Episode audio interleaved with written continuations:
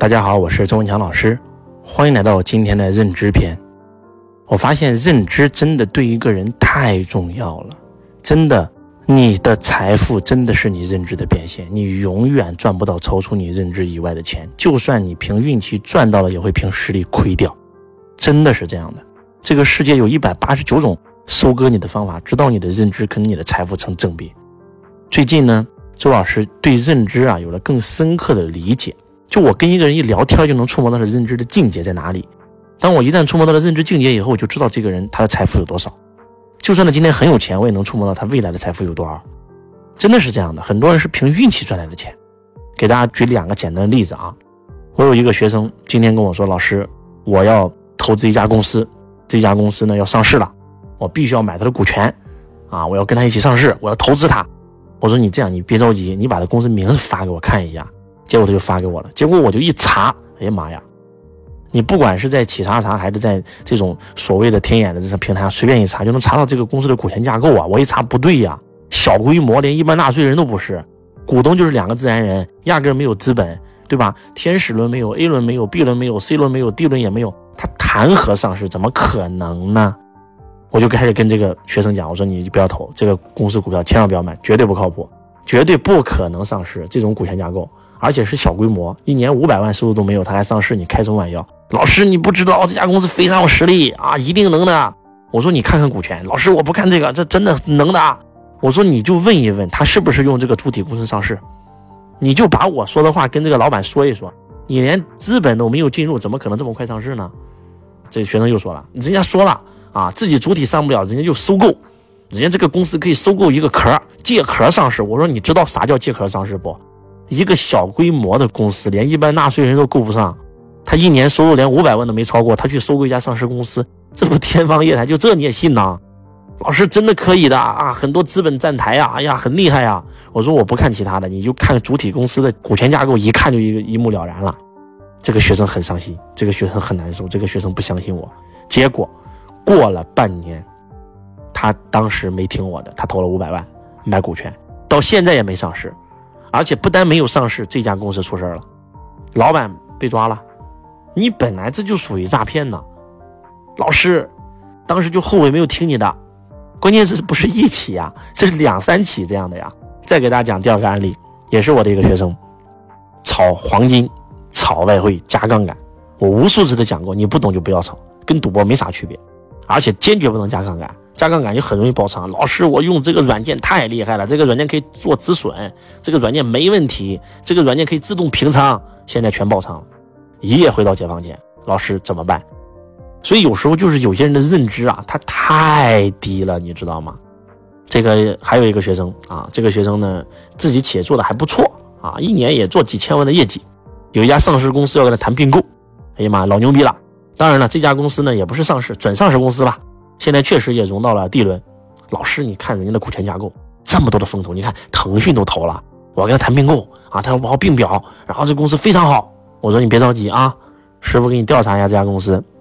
我一调查，我说你这样吧，你把他的合作方案给我拿过来啊。老师之前他是想跟我合作的是，他帮我用他的资源来推广，但是后来呢，他希望的就是说用我的资源去推广，而且并购他给我股权。我说这不对呀，这是个坑啊，这有问题呀。他说：“老师，你啥意思？”我说：“这个公司有可能出问题，那么多资本投，怎么可能出问题？”我说：“你知不知道有很多公司已经到 D 轮了，但是就是没有上去，上市前夕公司破产，这种案例很多呀，比比皆是啊。”我说：“你别着急，我让我互联网圈的朋友给你查一查这家公司。”结果一查，这家公司已经结不出款了，这家公司已经欠供应商、欠员工工资很多个月了，这家公司一看就资金流出问题了呀。老师，这个公司规模很大。这公司确实拿了很多风投。我说你听没听过 A B C 英语？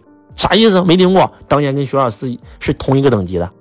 当年这个公司多厉害呢？那上市以后有可能赶上高途，赶上跟谁学了？结果就晚了一晚，老板想再撑撑没上市。结果啪，双减政策来了。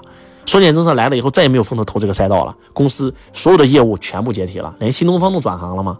然后人家很多很多人都找麻烦，上下游供应商全找麻烦，到最后这个老板被抓了。那当年估值多少钱？估值也是五百多亿啊，什么概念？我发现很多人的认知边界就认知太低了。这个学生还算听话，就没有再跟这家公司合作了。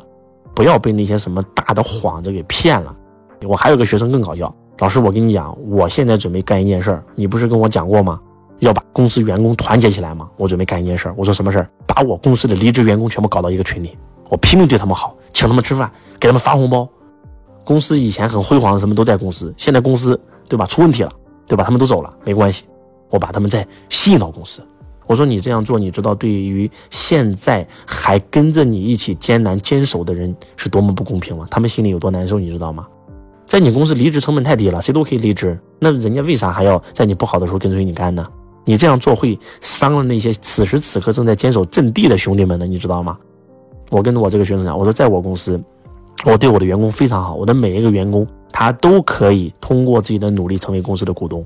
我很多很多员工真的是在加入我公司之前一无所有，有直销难民啊，有自己创业破产的小老板，也有在富士康上班的工人。但是我对他们非常好，在我公司还允许内部谈恋爱，我给他们主持婚礼啊，每年亲自给他们包红包。但是。在我公司离职的时候，我会写的非常清晰，就是你想好了吗？你确定吗？我可以给你调岗，对吧？你对公司不满意可以说，我可以给你换分公司。但是如果一旦离职了，就终身不得再进汇成旗下的任何一家公司。就是这样，只有这样做了，他才会慎重，真的，只有这样做了，他才会慎重，这才对离职员工好啊，这才对这些在职员工公平啊。这就是孔夫子讲，啊，一个人对你不好，你还拼命对他好。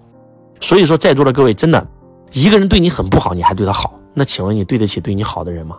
以德报怨，何以报德呀？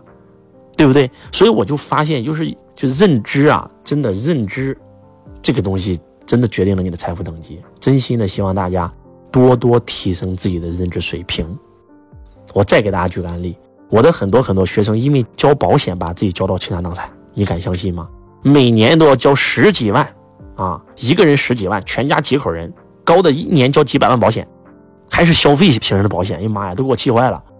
我说你干啥？他说我万一我不在了，我能让我的孩子过上好生活呀，对吧？万一我家里有人得重病了，他能能看得起病啊？我说你知不知道，你每年只需要交三百块钱买一份保单，叫做百万医疗。你只要买这个保单，你们家几乎有的病，百分之九十以上都是可以报的，你知道吗？百万医疗，但是普通的保险公司不会告诉你，因为太便宜了。甚至有些保险公司绑定卖，强绑定卖，你必须在我这买年金险，我才卖你这个保险。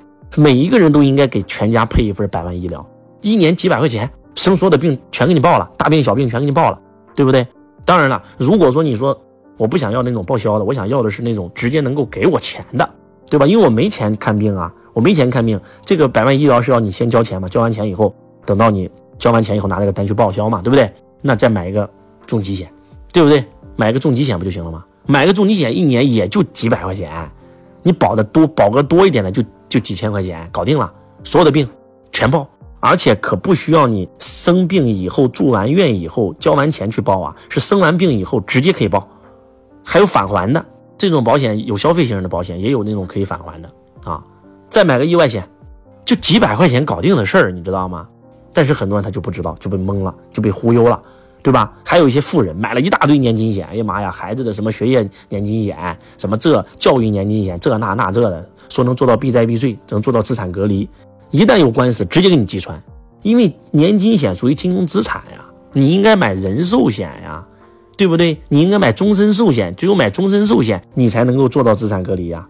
所以很多人他们认知就保险，为什么今天咱们国人一说保险就是骗子呢？就是因为保险公司业务员都不懂产品。所以到最后的结果就是，对吧？富人买了年金险，不能做到避债避税，所以富人觉得保险是骗子。穷人啊，花了很多很多钱，买了很多很多险，到最后发现，为了买保险，买到最后自己命都没了，然后到最后需要报销的时候还报不了，所以就会觉得保险公司是骗子。就是稍微有点认知，就是你们听过一个五十小时定律吗？就周老师，你觉得对保险很专业是不是？你如果就说你要你你要买保险，你天天跟保险公司的人在一起接触，用五十个小时，你能把保险的东西全部了解的一清二楚。现在我们获得资讯的方式这么发达，随便在短视频平台、在音视频平台都能听到讲保险的。所以五十小时定律，五十小时学一个东西，把这个东西给学穿它。希望今天周老师的分享能够让你真真正正开始提升自己的认知。我是周文强老师，我爱你如同爱自己。